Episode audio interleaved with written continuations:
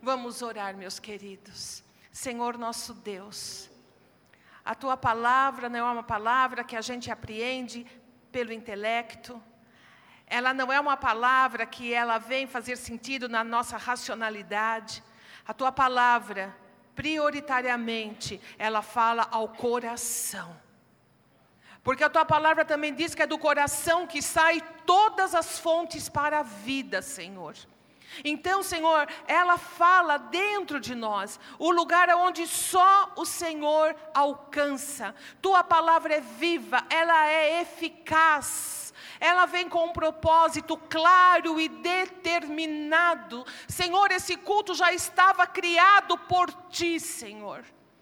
Nós agora só estamos nele participando. E o anseio do nosso coração é que nesta noite Senhor fale conosco. O Senhor traga a nós, Senhor, a tua voz. O Senhor revele-se a nós através da tua palavra. Humildemente nós nos colocamos diante de ti. Nos abençoe, Senhor. Que possamos prestar atenção, que o inimigo não venha nos distrair com pensamentos vãos, mas que nós possamos criar, ó Senhor, a, a, a hora certa e, e, fazer com que a tua palavra não caia, Senhor, em corações distraídos, mas que nós possamos estar atentos para ouvir o que o teu Espírito Santo diz à igreja. Em nome de Jesus, nos abençoe nesta noite. Nós oramos e nós te agradecemos. Amém e amém e amém. Amém, queridos. Eu quero que você, por favor, abra a sua Bíblia no Evangelho de João, no capítulo 15, aonde nós vamos meditar na palavra nesta noite. Evangelho de João, no capítulo 15.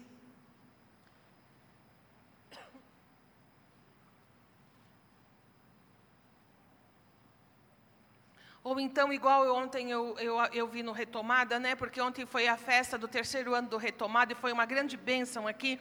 E eu pude participar. E achei muito interessante quando o Guilherme disse assim: é, pega teu telefone e, e abre e, e põe aí. Né? Engraçado isso, né? E aí falou, abra sua Bíblia. Daqui a pouco a gente vai estar falando, abre a Bíblia, e ninguém abre a Bíblia, né? Então, abra aí seu, teu, seu aplicativo, né? E você que está com alguém do lado que está com o aplicativo, estica o olho e vê se é a Bíblia mesmo. Faz isso.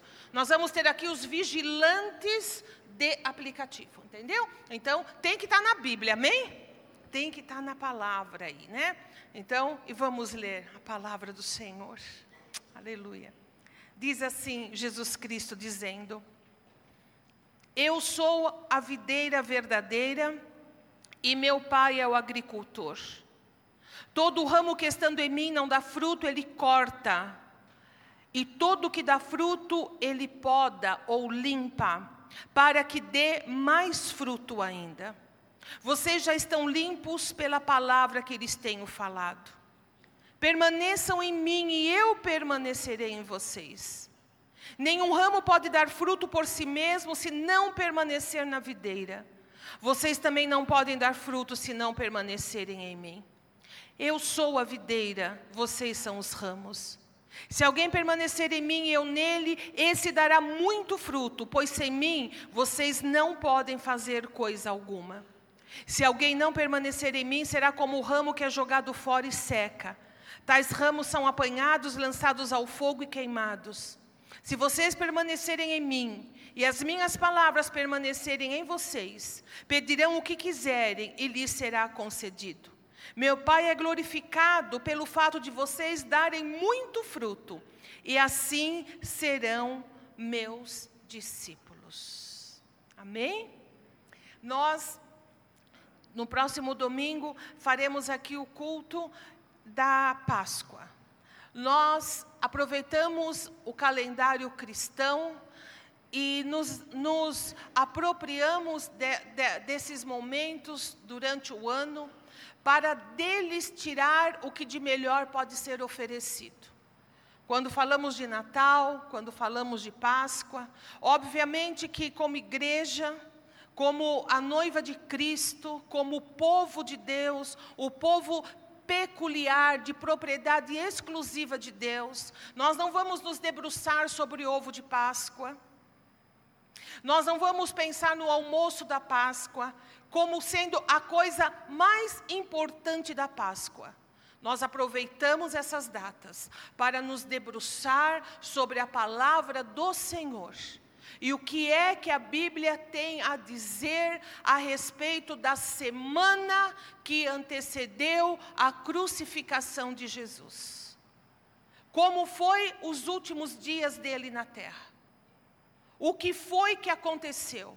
Como aconteceu? De que maneira as coisas caminharam? Será que foi alguma coisa tão automática, tão básica, como a gente lendo na Bíblia, a gente vai passando as folhas e a gente vai caminhando, como que se essa semana na vida de Cristo fosse um acontecimento histórico? Não, meus queridos. Pode ter sido acontecimento histórico para os, os, estudiosos, para as pessoas acadêmicas, mas para a igreja do Senhor, a última, a última semana que ele passou na terra é cheia, é cheia de conteúdo, é cheio de, da graça, da esperança, do amor. Se você torcer essa semana, essa semana na Bíblia, ela vai verter puro amor. Puro amor. Você vai ver as, orações, as últimas orações que ele fez. Você vai ver os últimos diálogos que ele teve com aqueles a quem ele amou e com, nas palavras dele, amou até o fim, ou seja, até o seu último dia de, de vida terrena.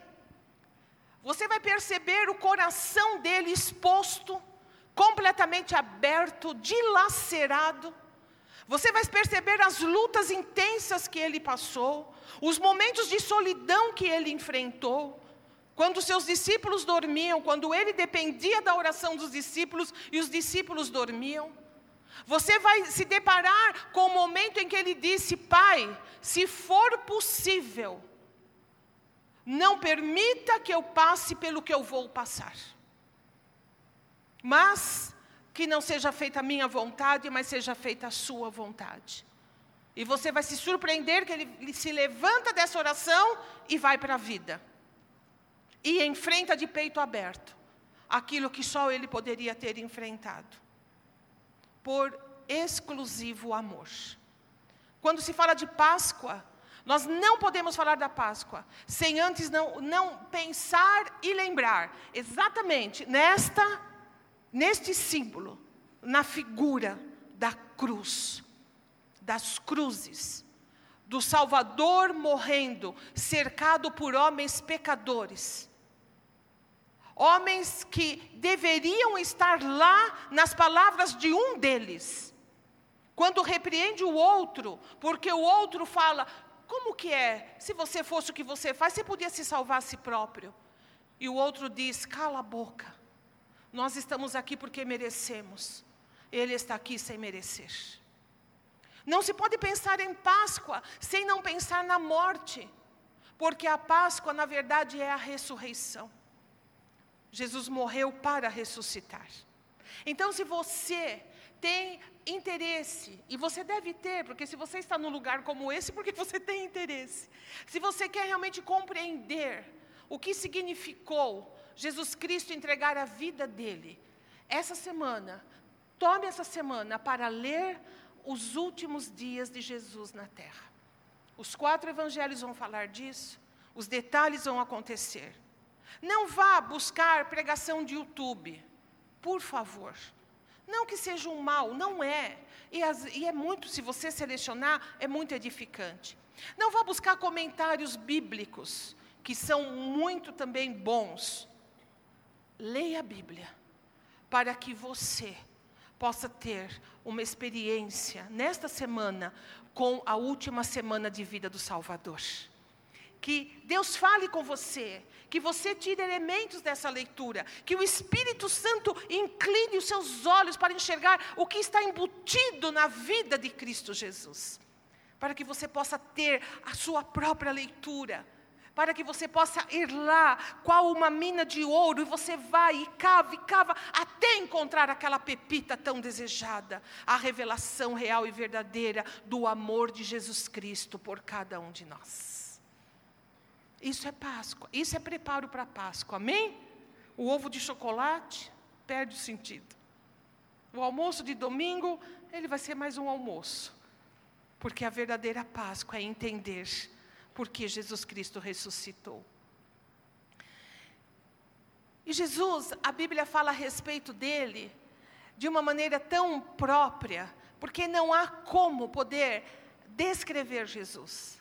Nós cantamos aqui e nós falamos que a gente fica extasiado, que a gente fica assim, de, num estado de alma tão elevado, só de ouvir o nome dEle. E quando a presença dEle vem ao nosso coração, a gente, as palavras fogem. Porque se alguém, se alguém falar para você, quem é Jesus para você? Você vai falar, vai falar, vai falar, mas você ainda assim, não, não dá para preencher, não dá para dar a, a, toda a, a, a descrição de quem é Cristo Jesus. Louvado seja Deus pela Bíblia, que fala dele, com tanta propriedade, que nada fica de fora. E eu queria que você fosse comigo nessa leitura. Nós vamos falar um pouco sobre Jesus Cristo. Quem é o Salvador? Vá em Colossenses comigo, por gentileza, um pouquinho mais para frente. Colossenses capítulo 1, versículo 15. Só o Espírito Santo poderia ter inspirado um homem ainda que um homem temente a Deus como o apóstolo Paulo, para escrever e falar quem é Jesus. Essa é a maior descrição dele, não há outra mais completa, na minha opinião. E eu quero que você leia comigo. Então, está falando de Jesus. Jesus é a imagem do Deus invisível o primogênito de toda a criação. Pois nele foram criadas todas as coisas, nos céus e na terra, as visíveis e as invisíveis, sejam tronos ou soberanias, poderes ou autoridades, todas as coisas foram criadas por Ele e para Ele.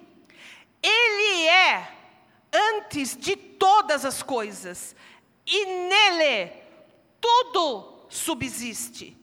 Ele é a cabeça do corpo que é a igreja. É o primogênito, é o princípio e o primogênito dentre os mortos, porque ele ressuscitou primeiro. Para que em tudo tenha a supremacia. Pois foi do agrado de Deus que nele habitasse toda a plenitude, e por meio dele reconciliasse consigo todas as coisas, tanto as que estão na terra, quanto as que estão nos céus, estabelecendo a paz pelo seu sangue derramado na cruz. Esse é Jesus.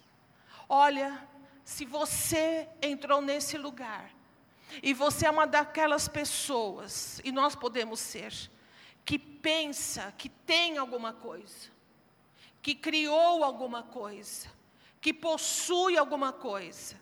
Eu quero que você entenda que a palavra do Senhor diz: tudo, tudo foi feito por Ele e para Ele.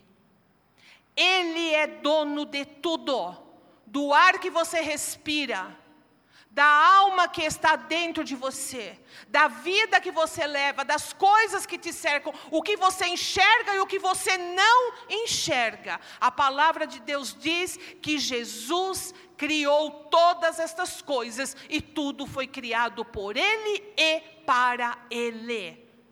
Ele é dono, Ele é Senhor. Ele é a imagem de Deus tudo subexiste nele, ou seja, sem ele, nada do que foi feito seria feito. Nada existe apartado de Cristo, tudo existe por conta de Cristo Jesus. Esse é Jesus.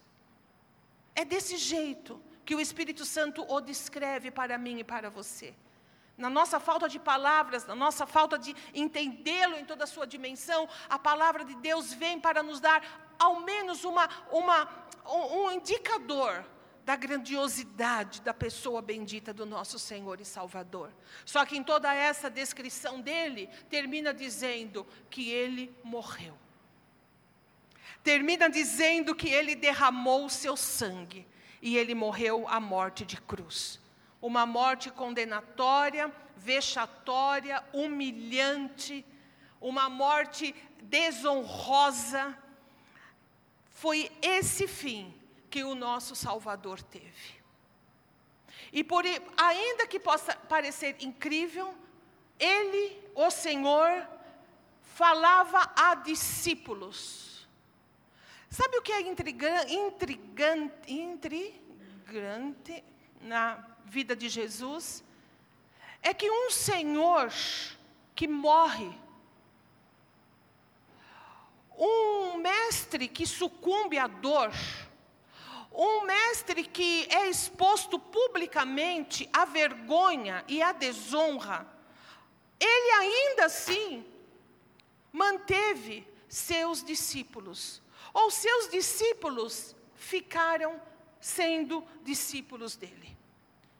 E essa palavra discípulo é bastante usada, não é? A gente escuta bastante falar sobre isso.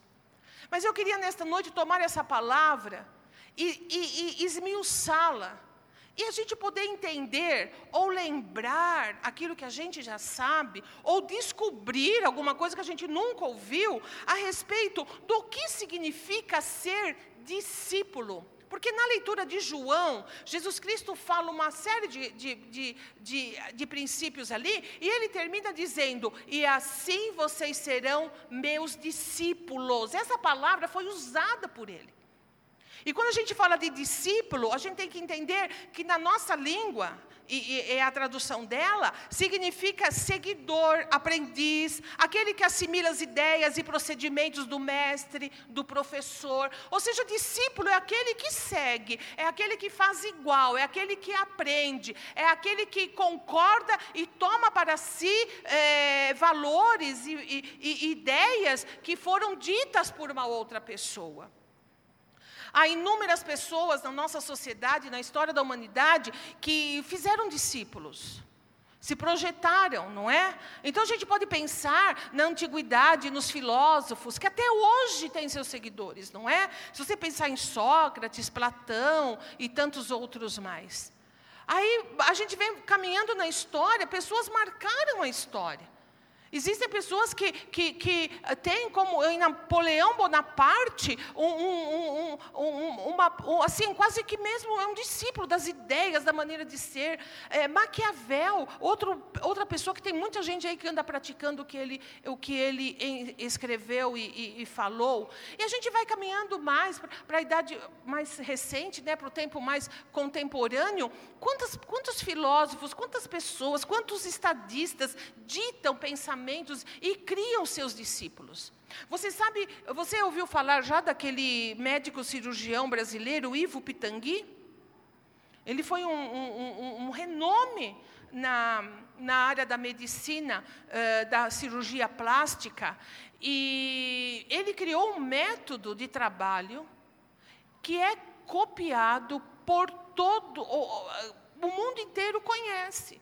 Muitas universidades no mundo afora é, é, é, tomaram para eles o método do Pitangui. Ele tem muitos discípulos que fazem exatamente como ele fazia. E ele era um médico que não tratava só da beleza, mas ele dava do seu tempo é, gratuitamente para fazer correções em pessoas de baixa renda que sofriam acidentes ou tinham nascido com deformações, ele dava do seu tempo durante toda a sua vida. Ele não era um homem só da estética, ele era um homem que realmente olhava a condição humana. E ele tem seus discípulos até hoje, vai ter por muito tempo. Mas com tudo isso, todas estas pessoas, ainda como Pitangui, que fez tão bem para o seu próximo, Todos eles morreram. Todos eles eram homens. Eu ouvi certa vez, eu não sei se é verdade, mas eu acho que é, Albert Einstein cientista, uma mente brilhante, ele foi, ele foi um péssimo pai. Péssimo pai. A história familiar dele não é bonita. Porque é homem, porque tem problemas. Todos, todos podem ser uma sumidade em áreas de conhecimento, mas continuam sendo homens. Então, ser discípulo de um outro homem, nós temos que estar bem, bem cientes de que nós podemos nos decepcionar, que as pessoas não são perfeitas. Por mais que a gente idealize, as pessoas sempre vão ser humanas, como todos nós somos. Por isso, Jesus Cristo não está nesse patamar. Ele não está no patamar dos notáveis da terra. Ele não está no patamar de Gandhi, ele não está no patamar de Mandela, ele não está no patamar da Madre Teresa de Calcutá, ele não está, ele não está no patamar destas pessoas, porque o que nós lemos em Colossenses o coloca infinitamente acima de todos e de tudo. Ele é o Criador de todas as coisas, Ele é o Senhor de todas as coisas, Ele criou essas mentes, esses homens. Então não se pode ter um discurso e colocar Jesus Cristo no mesmo lugar que essas pessoas. Que pobreza, que falta de conhecimento em pensar em Cristo Jesus como mais um, como mais alguém que fez grandes coisas pela humanidade. Jesus Cristo é o Senhor. E quando falamos de discípulos de Cristo, nós não estamos falando de discípulos de homem, nós não estamos falando de discípulos de uma ideia, nós estamos falando de discípulos do Salvador, do Filho de Deus, do Deus encarnado. Você entende comigo que é outro patamar de, de conversa? É outro nível? Não é esse nível nosso. A gente vai para um outro nível de conversa. E muito se fala de discípulo. E muito se diz e se discute. Ah, é seguidor ou é discípulo? E tá, tá, tá. A melhor coisa quando a gente ouve falar muito sobre alguma coisa é ir à fonte. É ir em quem de fato e de verdade sabe falar, sabe dizer. E foi exatamente o que nós lemos no Evangelho de João. Ali Jesus está falando com seus discípulos. Aqueles homens que caminharam com ele durante três anos e já estava no fim da caminhada. Aqueles homens que um dia Jesus falou assim: Até quando eu vou ter que aguentar vocês? Até quando eu vou sofrer vocês? Jesus falou isso porque eles, eles, eles eram tardios de, de acreditar, de, de, crer. E ele falou: Meu Deus, acho que ele deve falar, pai, até quando que eu vou? Esses homens que andaram, que viram Jesus dormir, que viram Jesus comer, que viram Jesus chorar, esses homens que estiveram grudados nele e Jesus com eles ali dia após dia, é para esses discípulos que Jesus fala.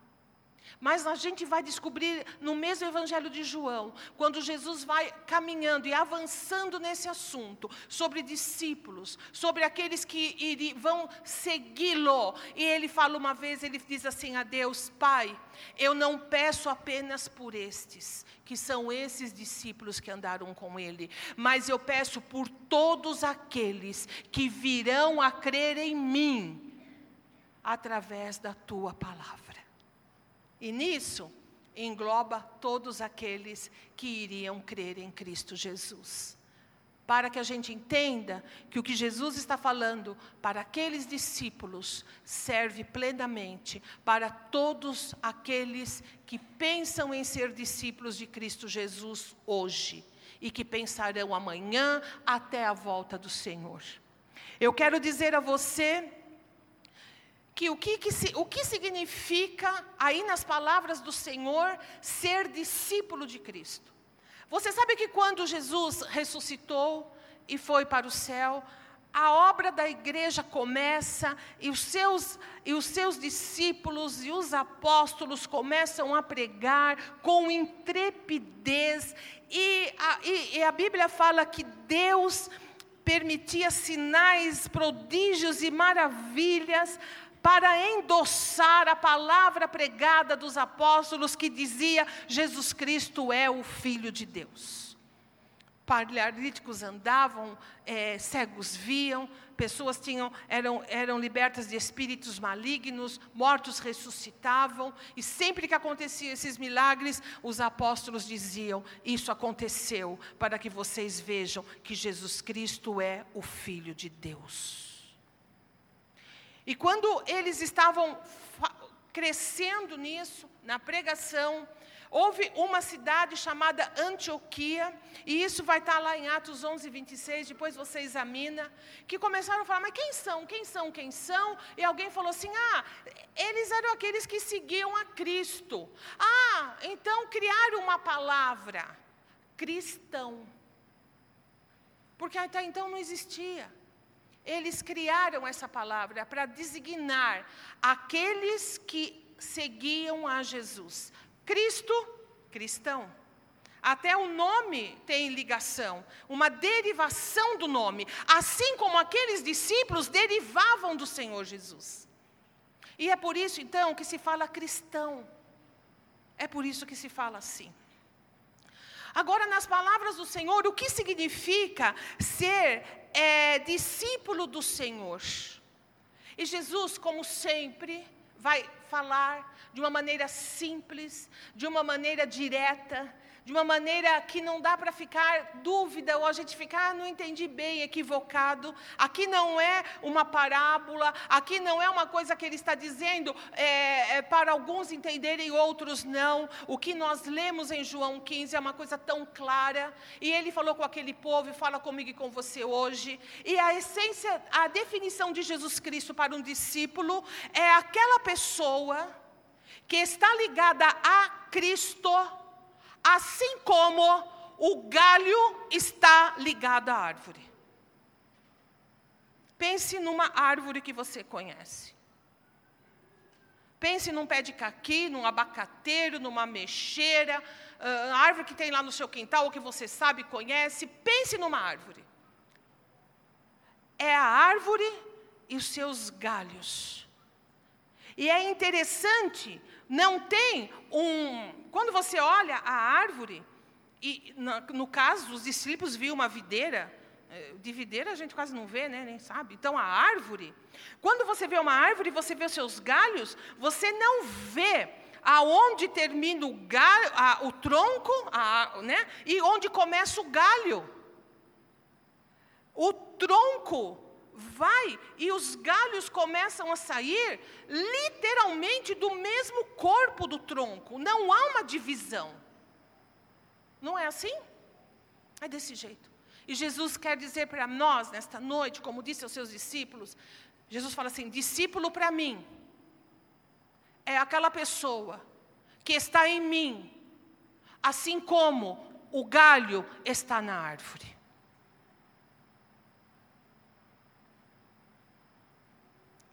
Assim, desse jeito, simples assim. Meus queridos, a gente pode ter até um pensamento tão elementar. Se o galho adoece, você pode cortá-lo, você pode cortar um pedaço dele, tira o pedaço que está estragado, adoecido e, e deixa ali.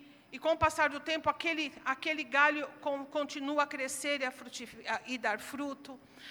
É, você pode podar uma árvore, você pode tirar todos os galhos dela, ela não vai morrer, ela vai continuar, e ela vai produzir outros galhos, e ela vai continuar a vida. Assim é Jesus. Ele não depende de ninguém. Ele não depende de nada. Ele não depende de discípulo. Ele não depende de, ninguém, de, de nada que foi criado, nem de ninguém que foi criado. Ele é Deus. Agora, pense no galho. Se a gente quebra o galho, se a gente tira o galho da árvore, esse galho não vai ter vida, ele não vai durar 24 horas. A gente sabe disso, não é? a gente joga lá, ele seca. Jesus falou: seca e morre. E depois que secou, a única coisa que tem a fazer é queimar para tirar do caminho, para não, não estorvar, porque não tem utilidade mais. Ou seja, o galho não vive por si mesmo. E Jesus diz: assim são vocês com relação a mim. Ninguém pode ter vida se não estiver ligado a mim. Ninguém. Ninguém pode ter vida, ninguém pode se fazer meu discípulo se não estiver ligado a mim. Assim como o galho está ligado na árvore. Essa, essa comparação, essa metáfora que Jesus Cristo diz, ele quer dizer assim: por isso é fundamental permanecer nele. E ele repete essa palavra muitas vezes nessa nossa passagem. Permaneçam em mim. Porque a gente pode se apartar do Senhor. A gente pode ser um galho rebelde. E a gente pode que, se cingir, quebrar o, o estar nele. Ou então a gente pode, não é quebrar, mas a gente dá lá uma fissura. Parte da seiva vem, parte não galho fica meio seco, meio doente, começa a vir um pouco de ferrugem, né, aquelas coisinhas que pinta a folha, mas ainda assim a coisa vai se, vai se levando, vai indo lá como se pode.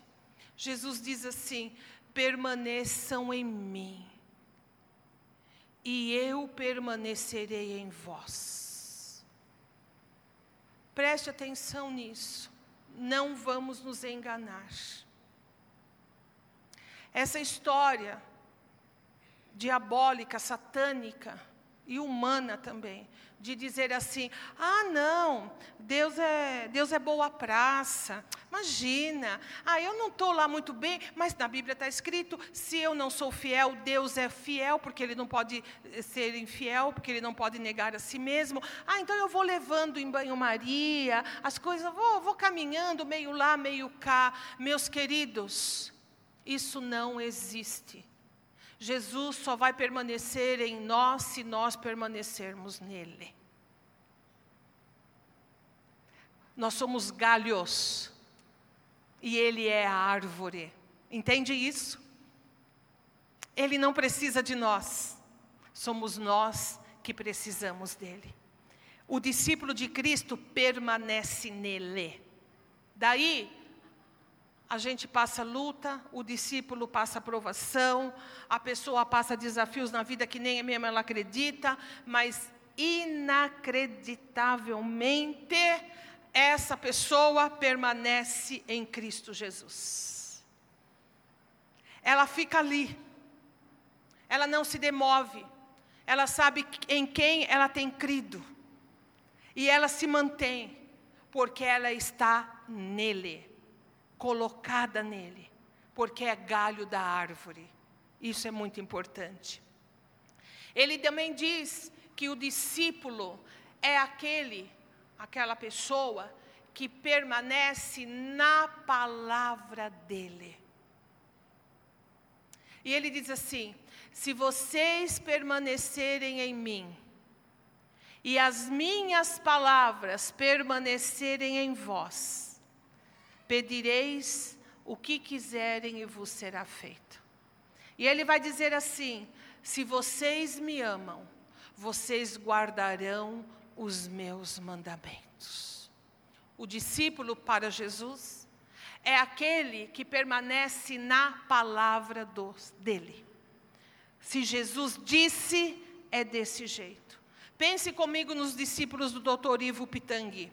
Eles não vão cortar o corpo de outra maneira, eles não vão é, fazer as correções estéticas de outra forma, eles vão seguir exatamente o método dele, porque eles sabem que aquele método é que dá certo e eles são fiéis àquilo que eles aprenderam. E, e, se, e estudaram, e se debruçaram, e apostam naquela, naquele método para trazer saúde e para trazer vida às pessoas. Meus queridos, Jesus quer dizer a nós isso. Não se pode ser discípulo dele, estar nele, querer tê-lo, se não guardarmos as palavras dele. E aí vai pensar, guardar o quê? Como é que é isso? Como é que funciona? Aí o Salmo 119 vai nos responder: Eu guardo a minha a tua palavra no meu coração para o quê? Para não pecar contra ti. Não é para ganhar na loteria, não é para ter uma vida legal, não é para tirar proveito disso, meus queridos, é muito mais, é outro patamar. O discípulo guarda a palavra de Cristo para não pecar contra Cristo, para não ferir o coração do Salvador, para não retribuir o bem com o mal o discípulo diz assim: a despeito de tudo, o que vai prevalecer na minha vida é o que Jesus Cristo disse. E Jesus vai dizer que o discípulo dele permanece no amor dele. Olha que coisa linda. Ele diz assim: o meu discípulo permanece no meu amor.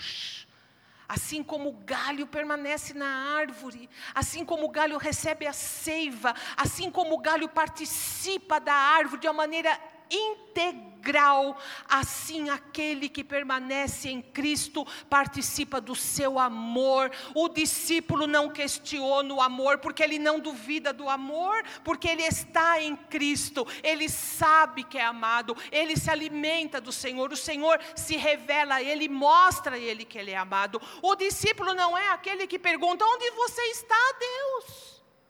Ai, mas Deus esqueceu de mim. Deus ouve todo mundo, a mim não ouve. Acho que Deus não me ama. Se a pessoa fala isso, a pessoa está longe de ser discípulo do Senhor.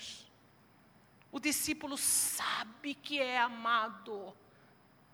Ele sabe porque ele vê a mão de Deus na vida dele. Jesus é presente na vida dele. Ele sabe porque ele dá fruto. E ele sabe que ele não daria fruto de si mesmo. Galho nenhum pode dar fruto sozinho, sabe disso? Né? A gente tem lá onde os nossos filhos moram, lá no sítio, e às vezes os netos, quando querem agradar a gente, eh, as mangueiras, especialmente esse ano, deu manga a, a, dar com pau, assim, sabe? Não, não, você não vencia. A gente tomou tanto suco de manga, a gente fez tanta coisa com manga, que a Helena disse assim: Eu não aguento mais manga, vovó, porque era tudo, era manga. Bom, R$ 1,99 no verão, a manga Palmer, né? Pensa para estar tá esse preço? E às vezes, no afã de ajudar, de agradar a gente, no começo da safra das mangas, eles iam lá e iam na, na árvore e pegava. Aí vinha eles tudo com umas mangas lindas, tudo verde, sabe? No galho quebrado assim. Olha, vovó, o que a gente trouxe. Meu coração partia. Porque eu sabia que aquelas mangas estavam perdidas elas, elas iriam ficar lindas, elas iriam é, crescer mais, mas não adiantou, cortou, elas iam secar. Assim somos nós. Nós não damos fruto porque a gente quer, não é pela nossa capacidade, é o que Jesus Cristo disse: sem mim, vocês nada vão poder fazer. Mas o que ele está querendo dizer aqui, a gente não vai poder ser discípulo dele sem ele. A gente não vai poder criar um, uma categoria de discípulos apartado do Senhor. Sem Ele, a gente não vai conseguir agradá-lo. A gente não vai dar fruto que glorifique o nome dele, que faça o nome do Senhor ser assim exaltado, das pessoas falarem verdadeiramente, aquela pessoa tem Deus na vida dela e alguma coisa acontece com ela, porque as reações que ela tem, a maneira que ela vive, a forma que ela fala, o jeito que ela enfrenta os problemas, a maneira como ela lida com as pessoas, isso não é normal. Tem alguma coisa na vida dela, isso é fruto. Porque ninguém vai ficar espantado de ver você crescer na vida, ter carro, ter casa, porque qualquer um pode, meus queridos. Qualquer um tem. Entendeu? O mundo dá isso. Não pense que a gente vai, como, como discípulos do Senhor, espantar as pessoas porque a gente ascendeu socialmente ou porque o mundo, o mundo é especialista nisso em retribuir os seus servos, sabe? Dá mesmo, e pode, consegue, por meios lícitos e lícitos, não importa, não é isso. Mas o que o mundo não tem e não, nunca vai poder ter são os frutos de uma vida de alguém em Deus. E é isso que os olhos do mundo estão colocados sobre os discípulos do Senhor. Então, o discípulo, ele dá fruto. E é um fruto que vem de Deus. É natural, é natural. Olha, uma vez eu li uma explicação, achei muito interessante. Você já viu algum galho ficar assim fazendo força hum, para dar fruto? Não. É natural dele. O fruto vem na hora certa, do jeito certo. Vem, é natural, acontece. Assim é na vida da, do discípulo do Senhor. É pelo Senhor que as coisas acontecem. Para Jesus, outra característica do discípulo, o discípulo obedece. O discípulo obedece ao Senhor. Por obediência, você entenda, se curva à vontade de Deus. Sabe qual é a diferença do joio e do trigo? Eles são muito. Eu não conheço nenhum nem outro. Eu vou pelo que eu leio, né? Eles devem ser muito parecidos, porque Jesus falou que ele, eles se confundem. Só que é uma coisa. Eu li isso num livro especializado nesse assunto. O trigo, ele se dobra, não dobra? Já viu esses filmes, aquela coisa linda? Aquele, aquele, aquele, é trigal que fala? E, do, e o vento passa e faz aquelas ondulações, é a coisa mais linda de se ver. Aí esse livro dizia assim: o joio não dobra. O vento bate para lá e para cá, todos os trigos dobram-se, o joio fica de pé. Essa é a diferença. Obedecer no sentido bíblico da palavra, significa nos dobrar à vontade de Deus. E isso é contra a nossa natureza humana, isso é contra todo o discurso que a gente tem e que a sociedade tem. Afinal de contas, quem é que se dobra feliz? Pense numa criança de dois aninhos quando o pai fala não ele fica feliz? A gente não gosta, não, é, a nossa natureza humana decaída, ela não é de se dobrar, mas uma coisa é certa, o discípulo, ele se dobra, ainda que contra a sua própria vontade.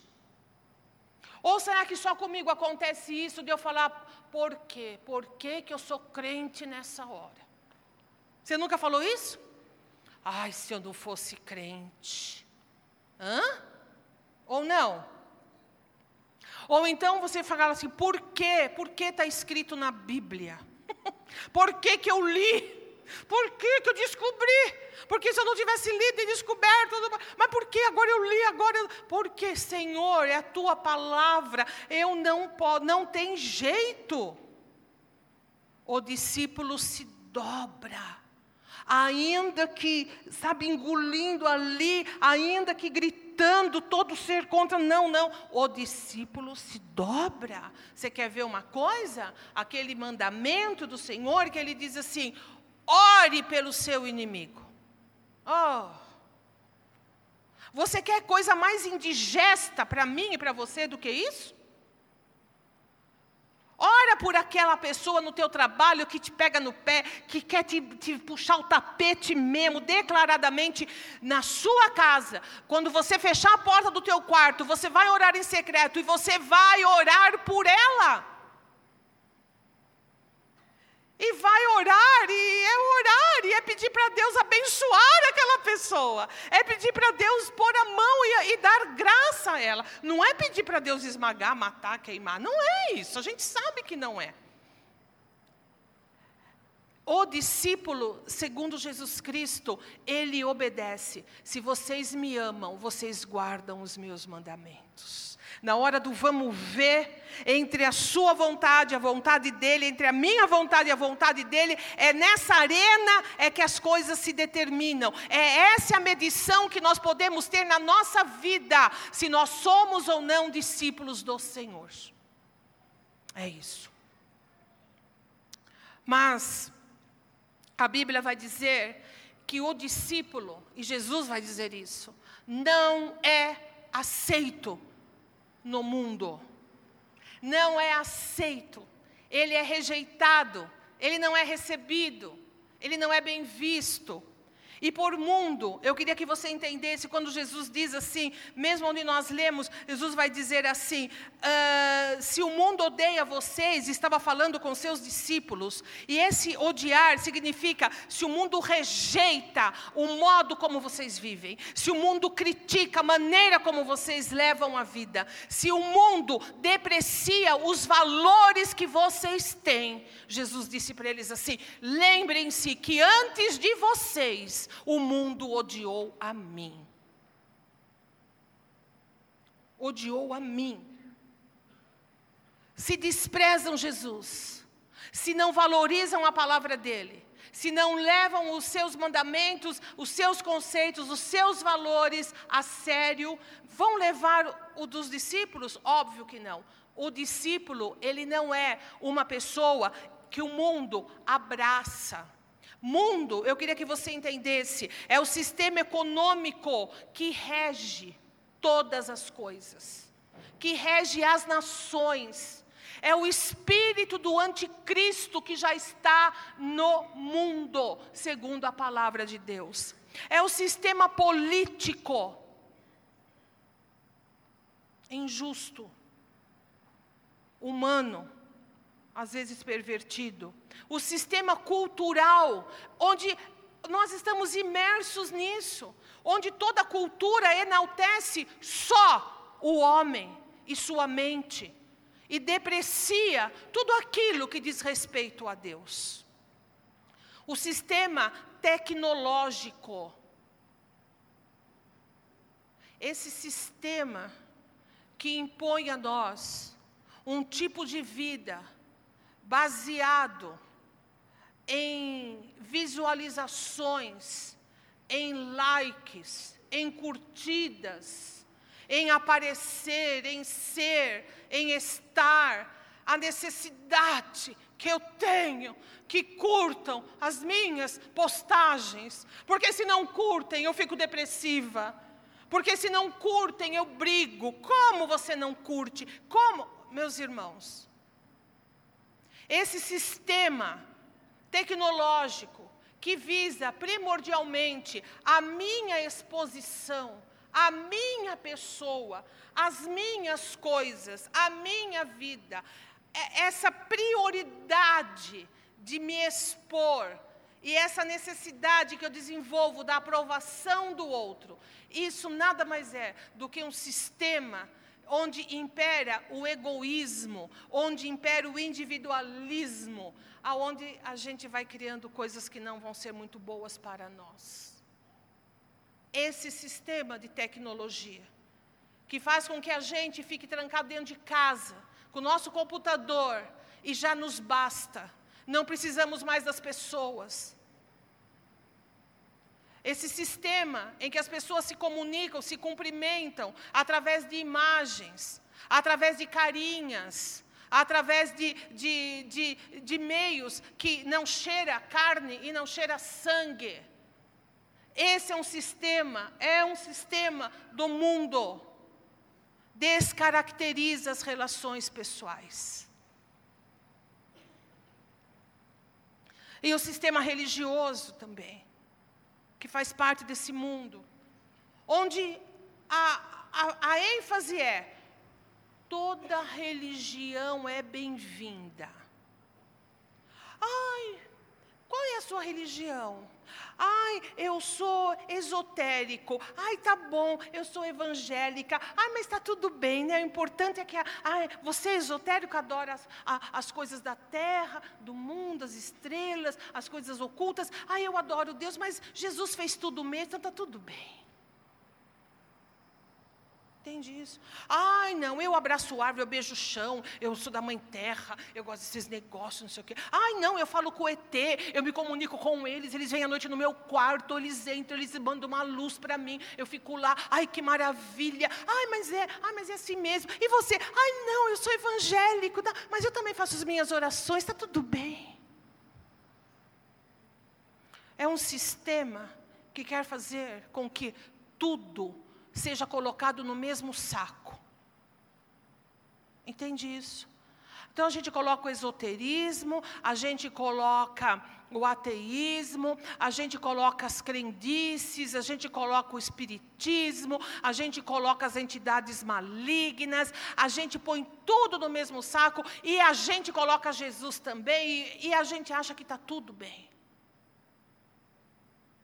Agora, a palavra de Deus vai dizer a nós assim: que comunhão há da luz com as trevas? Que comunhão há entre Cristo e o maligno? A Bíblia não, não faz essa, essa junção. Esse discurso é do mundo, desse sistema religioso que quer se impor e quer trazer paz. Meus queridos, como é que nós vamos ter paz com aquilo que se opõe a Deus? Como é que a gente quer trazer para debaixo do mesmo guarda-chuva coisas que são completamente excludentes? Ou bem servimos a Deus, ou bem servimos ao sistema do mundo. E é por isso que Jesus diz: os meus discípulos não serão aceitos socialmente. Eu vou falar bem rápido. Sou de uma época, eu me converti em 1976, começo de 77. Essa época, pastor conta as histórias dele, eu vou contar as minhas também. Ser crente não era evangélico, não existia esse termo, era crente. Ser crente era era uma minoria da minoria, era uma coisa horrorosa e absurda. Se você abrisse a Bíblia, como eu fiz uma vez no ônibus, no Penhalapa, eu, eu era nova convertida, eu queria ler a Bíblia, toda feliz e contente. Eu abri a Bíblia, os olhos de todo o Penhalapa que vivia apinhado de gente parou para me olhar. Me olhar. E os olhos eram de espanto, era de indignação, era uma coisa horrível. E eu me lembro que nesse dia, eu, eu, eu era nova convertida. Sabe quando você sabe que você pode cortar o ar com a tesoura de tão peso? Eu peguei, aí eu li um pouquinho, aí eu fechei a Bíblia, né, guardei na bolsa, fiquei lá. Aí eu me levantei para descer. Um rapaz, não é meu marido, né? É, sempre homem de barba na minha vida, não era ele um moço magro, alto, de barba, ele chegou atrás de mim. Eu estava para descer do ônibus, ele disse assim para mim: A melhor coisa que você pode fazer na sua vida é ler a Bíblia e servir a Deus. E ele foi embora. Deus preparou isso porque o negócio pegava, viu? Não era fácil, não. Aí, quando a gente veio para a nossa igreja aqui em Ferraz, nós chegamos, nós chegamos em 80 aqui em Ferraz. E alguns jovens começaram a se converter, não foram muitos não, mas eram conversões que eles chegavam na igreja, viu Guilherme? E eles chegavam, homens já rapazes de quase 20 anos, chorando, porque os pais tinham acabado com a vida deles. Houve casos de pais de esconderem comida, de falar que você não mora. Uma vez uma mulher foi na igreja atrás de mim, falou: A senhora é a pastora da igreja? Eu falei: Sou, pelo amor de Deus. A mulher chorava: Eu não aguento mais. Tem um rapaz que está vindo aqui, é é, ele é meu vizinho, é, ele é espancado todo dia para vir para a igreja. O pai dele bate nele, acaba com ele, é uma briga lá. Eu não aguento mais ouvir esse moço sofrer tanto.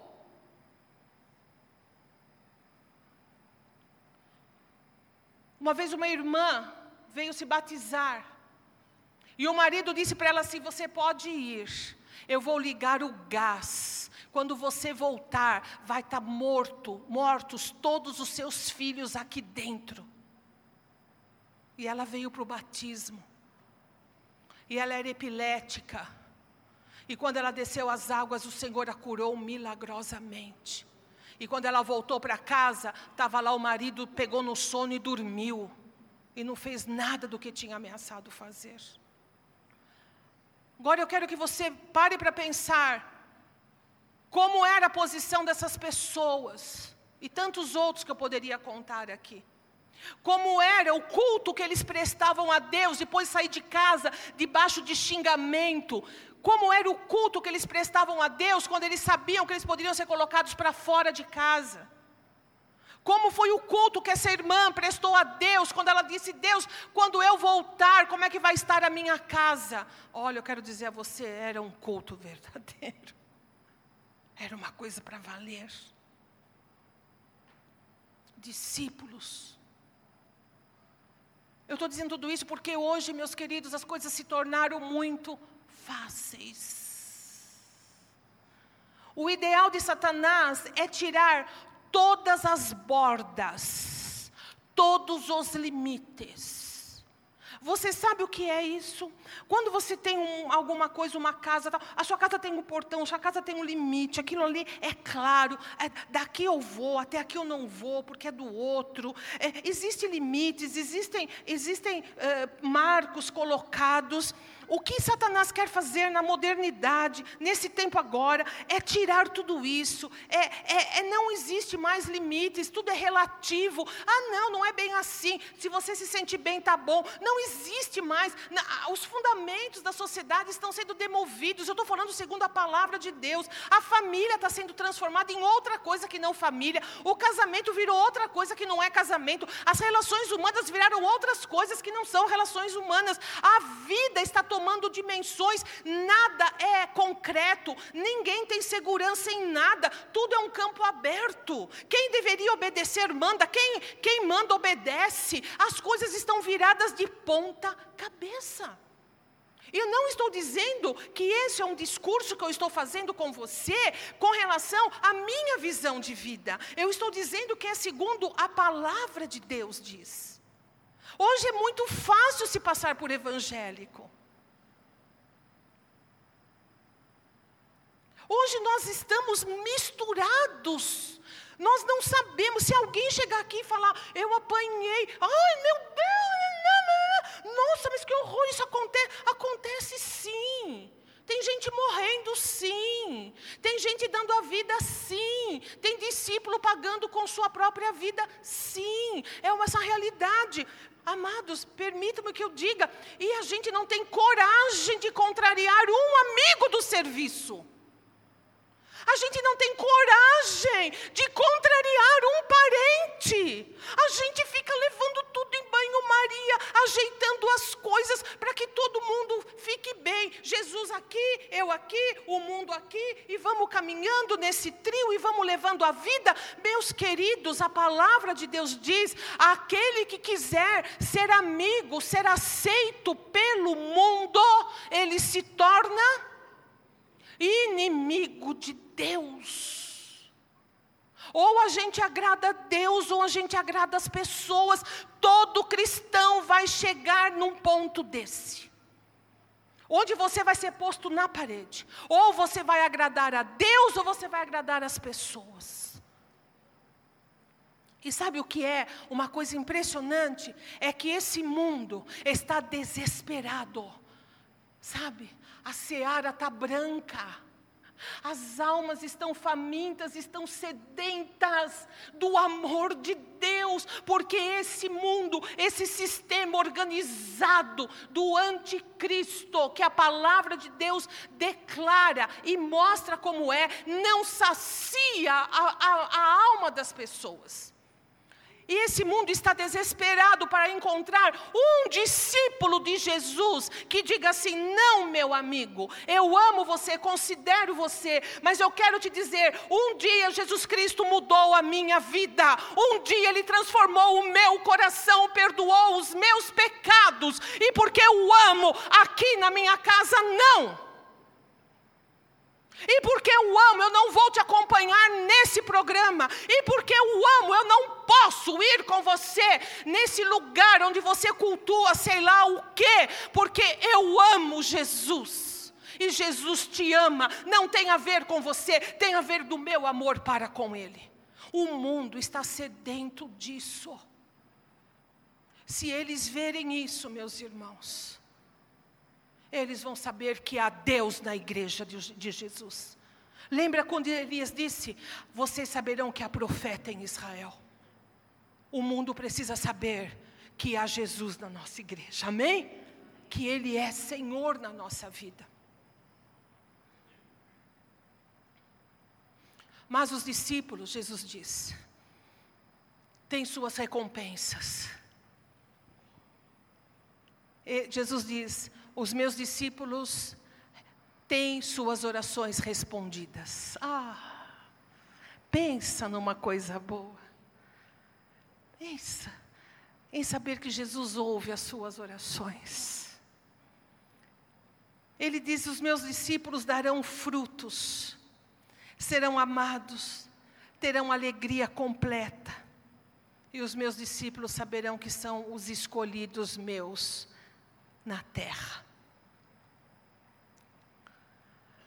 Sabe, uma vez eu vou fazer uma citação que eu li num livro é, de um homem que eu admiro muito, chamado John Stott, O Discípulo Radical.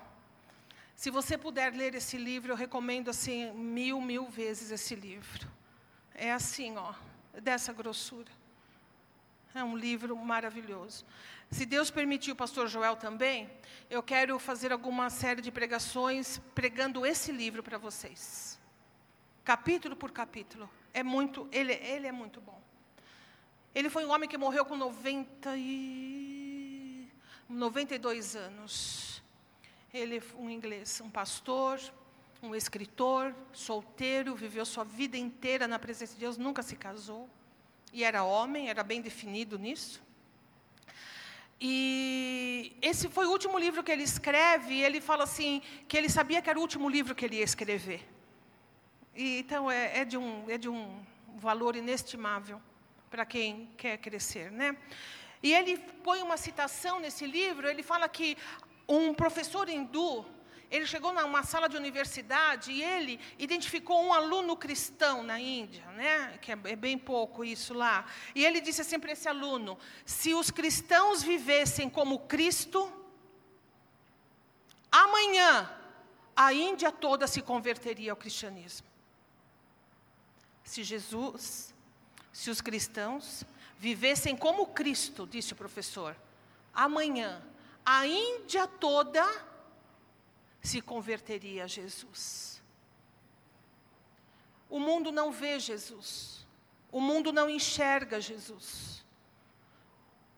Os olhos do mundo, a Bíblia fala, estão têm escamas, há um véu que cobre, eles não enxergam.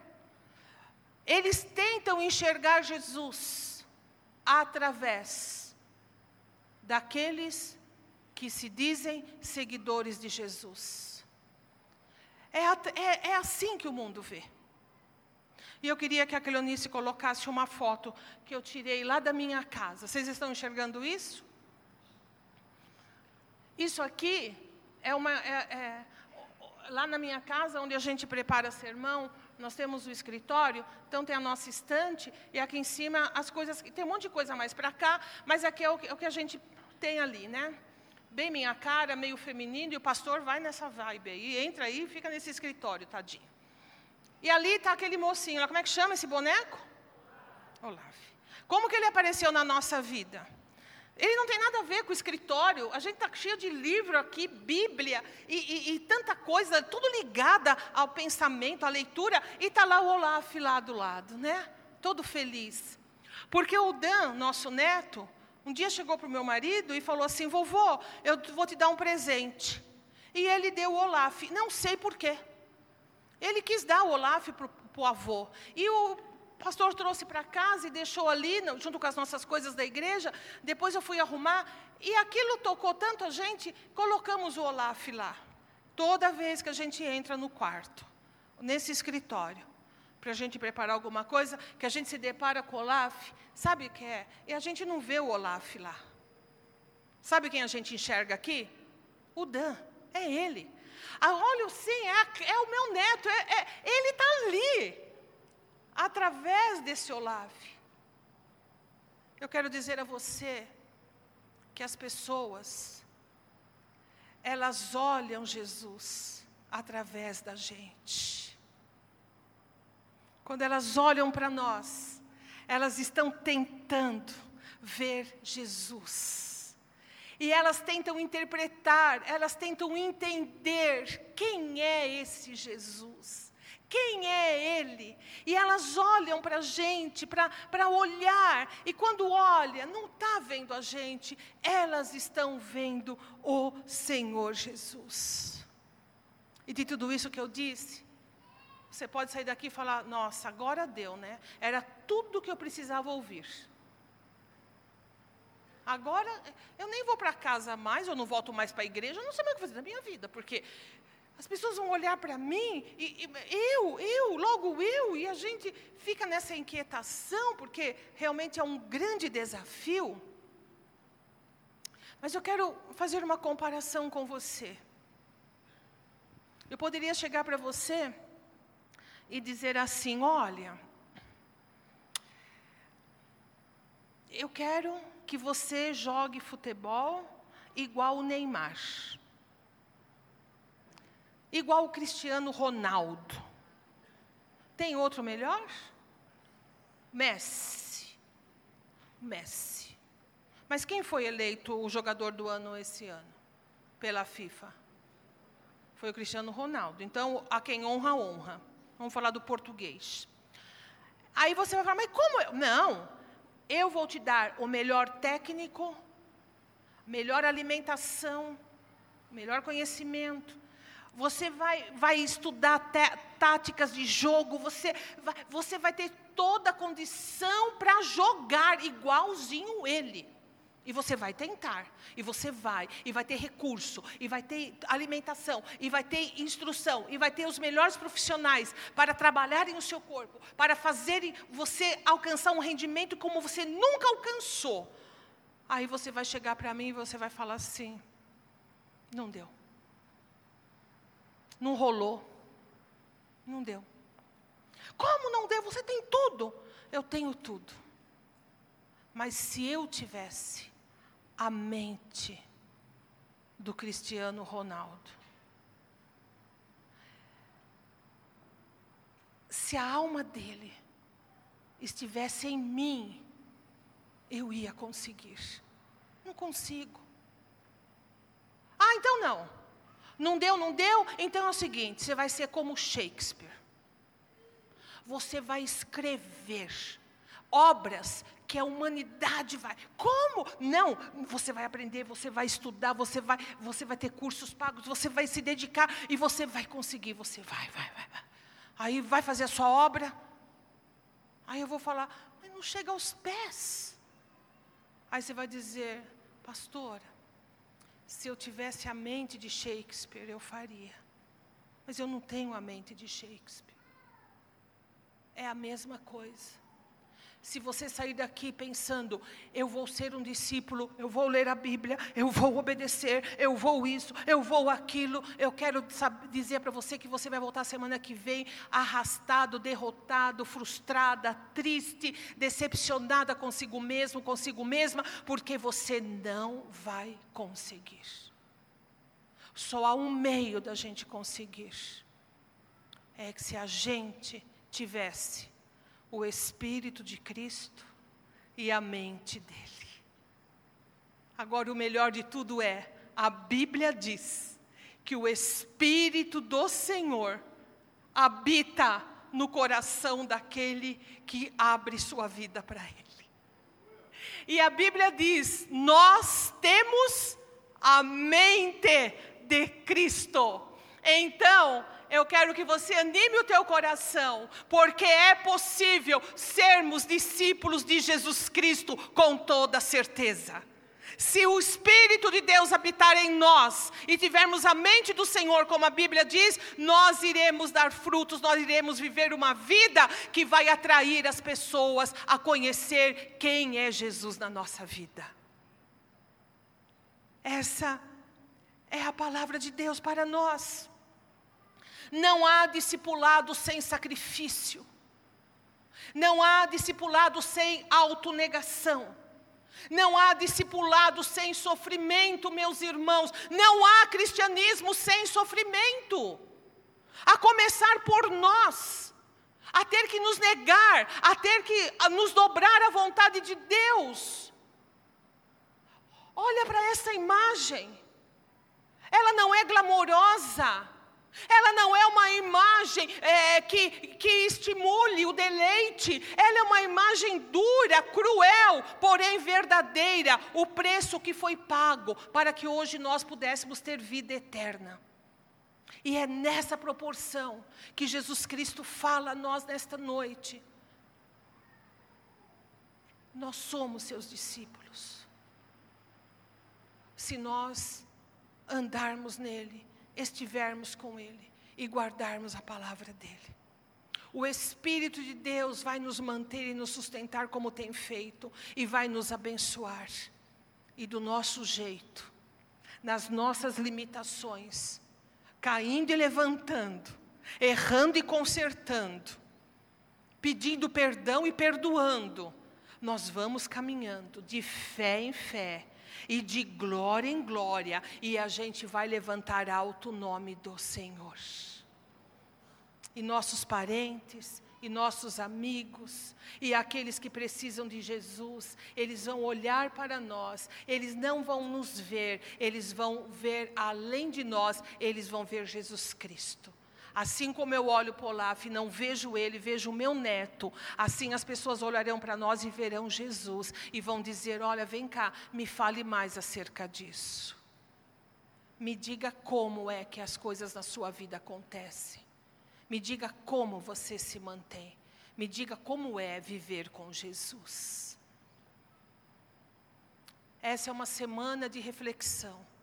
Essa é uma semana onde nós temos que descer com Jesus, os caminhos que ele trilhou, a sua entrada em Jerusalém, o seu confinamento naquela cidade, o seu, o seu julgamento, os diálogos, as acusações, as humilhações, as dores, as tristezas, mas também vai ser o domingo da ressurreição dele vencer a morte, despojando Satanás, despojando o diabo, todas as potestades do mal e nos trazendo de volta a comunhão com o Pai.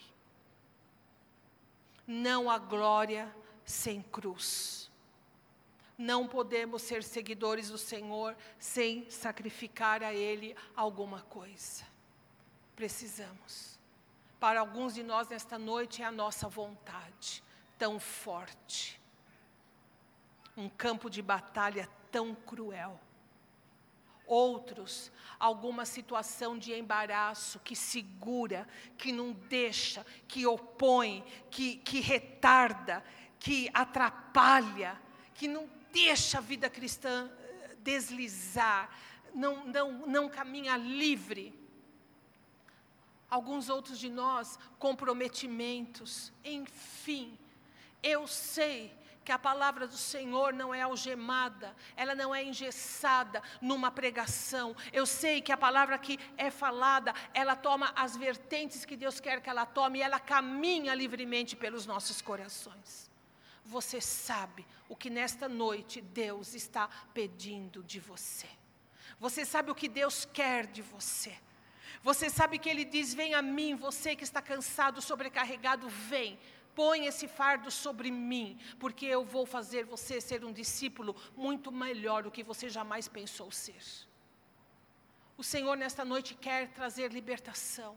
O Senhor quer alargar o nosso coração, Ele quer limpar a nossa vida, Ele quer nos estabelecer num patamar maior, numa identificação maior com Ele, com os valores dele, com os valores do reino de Deus. Afinal de contas, nós éramos, nós éramos mortos e o Senhor nos ressuscitou.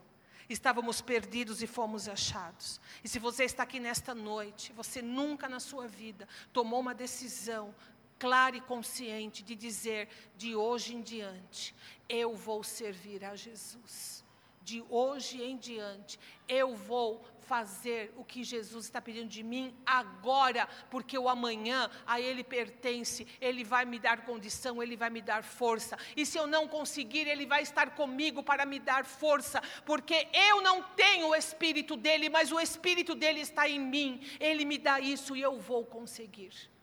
É assim que no mundo espiritual as coisas caminham. Simples desse jeito. O Senhor está no nosso meio. Deus é Deus de vivo e não de mortos.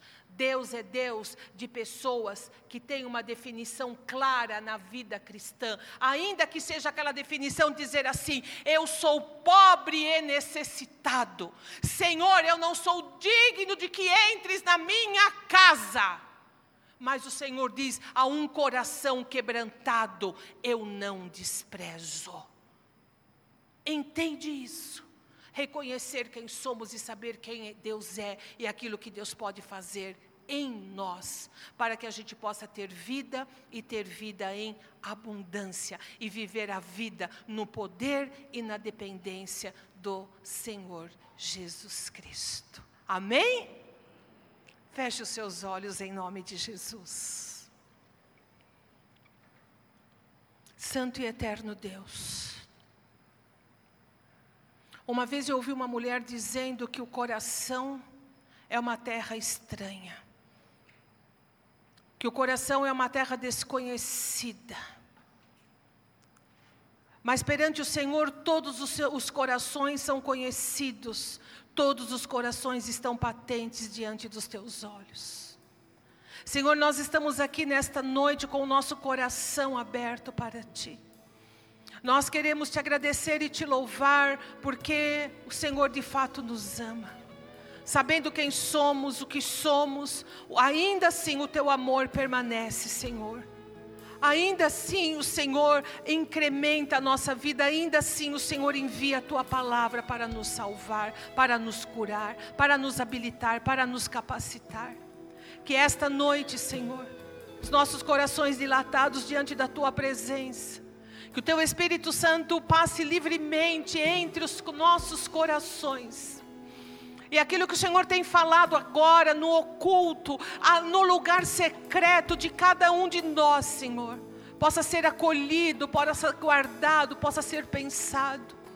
Senhor, as decisões que estão sendo tomadas, os passos de fé que estão sendo dados, aquilo que tem sido, tem, tem sido trazido nesses instantes na tua presença, aquilo que tem sido peso, aquilo que tem sido dor, aquilo que tem sido, Senhor, o remoer diário e constante. Senhor, em nome de Jesus Cristo, toma dos nossos corações. Senhor, nos abençoe nesta noite de tal maneira que possamos entender, ó oh, Senhor, o que significa estar em Ti, ser o Teu discípulo, estar no Senhor. Louvado seja Deus que não nos pede que façamos isso na nossa capacidade, não é pela nossa vontade, não é pela carne, não é pela condição humana, mas é pelo Senhor, é pelo Teu Espírito Santo em nós. Bem disse o profeta: não é por força, não é por violência, mas é pelo meu espírito. Por isso, nesta noite, nós nos abrimos, Jesus querido, a Ti.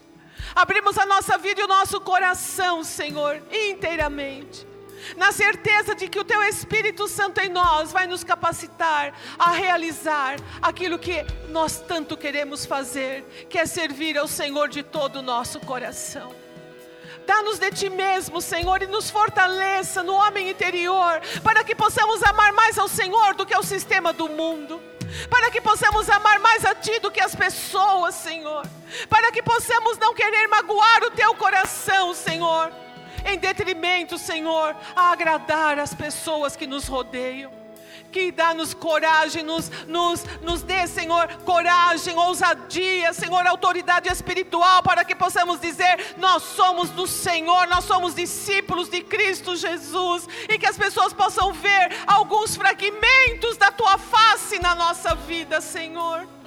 Oh Deus querido, que derramaste o teu Espírito Santo Oh Deus querido, que se derrame em nós para nos capacitar a viver a vida contigo. A ti seja o louvor, a ti seja a honra, a ti seja a glória, porque o Senhor é Deus, o Senhor venceu o mundo, Senhor, e tu estás em nós, e a tua palavra diz: maior é aquele que está em nós do que aquele que está no mundo, Senhor. Sabemos, temos certeza de que nesta noite algo de grande, algo de melhor foi acrescentado na nossa vida estaremos na tua presença e o Senhor estará em nós. Assim como a árvore, Senhor, tem os seus galhos, assim nós queremos ser teus discípulos e estar em ti. Abençoa-nos nesta noite, cobre-nos com a tua graça e com a tua presença, em nome do teu Filho Jesus Cristo, aquele que deu de si, para que nós pudéssemos viver a vida que possa agradá-lo. Em nome dele, Senhor nós oramos e nós nos entregamos, entregamos em tuas mãos. Amém e amém e amém.